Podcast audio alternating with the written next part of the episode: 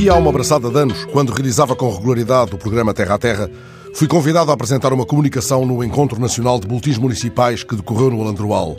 Lembro-me de se ter feito um silêncio pesado na sala quando sustentei que os boletins municipais são uma estragação de papel couché com duvidosa serventia.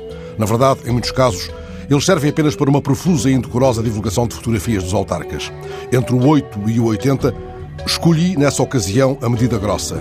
Pensando nesse episódio, Sinto-me agora ainda mais de mãos livres para ser em defesa dos autarcas, cuja ação corre o risco de ser feita num oito pelas rígidas e desadequadas normas impostas pela Comissão Nacional de Eleições.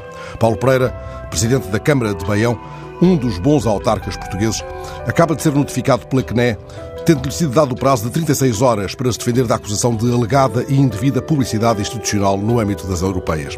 O autarca fez chegar aos amigos o teor da sua defesa, explicando que, com prazo tão apertado, não teve tempo para solicitar apoio jurídico. Contarei convosco se tiver de pagar a multa mínima, 15 mil euros, ou para me visitarem na prisão.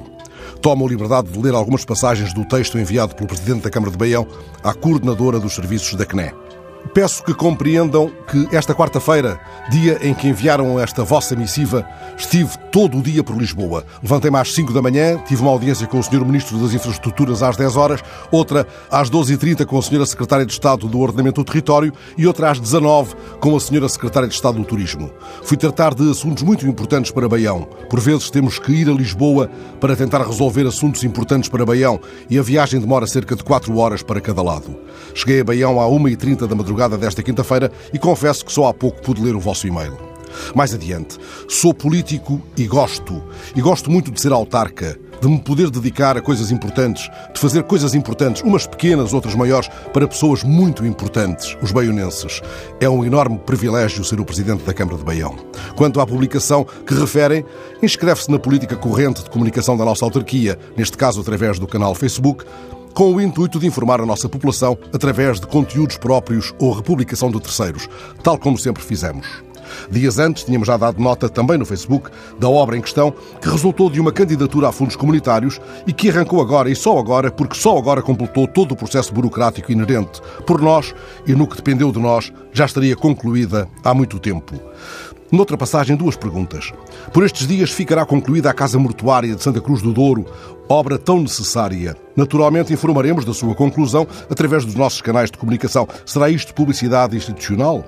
Do mesmo modo, depois da aprovação do relatório e contas de gerência de 2018, que ocorrerá no final deste mês em sede da Assembleia Municipal, é a nossa intenção, à semelhança do que ocorre desde há muitos anos a esta parte, fazer uma prestação de contas à população, indo pelas freguesias do Conselho numa política de transparência, proximidade e estímulo à participação cívica.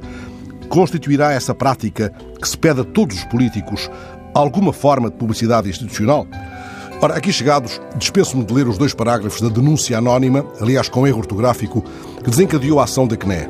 Tenho por Paulo Pereira uma estima antiga, que decorre também do respeito pela sua ação como autarca.